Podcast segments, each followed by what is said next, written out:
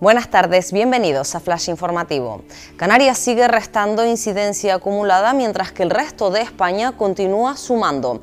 A partir de esta primera semana de noviembre, la mayoría de las comunidades han tomado medidas restrictivas de movilidad que no se han producido en las islas. El objetivo fijado por el Gobierno es rebajar a 25 los casos por cada 100.000 habitantes, uno de los ocho factores utilizados para situar cada región en los niveles de riesgo. Crece la ventaja regional del PSOE sobre Coalición Canaria en intención de voto.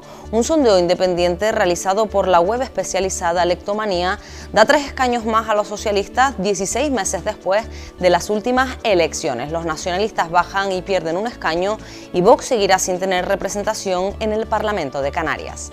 Unas 1.200 personas recibirán a los Reyes Magos en el puerto de Santa Cruz.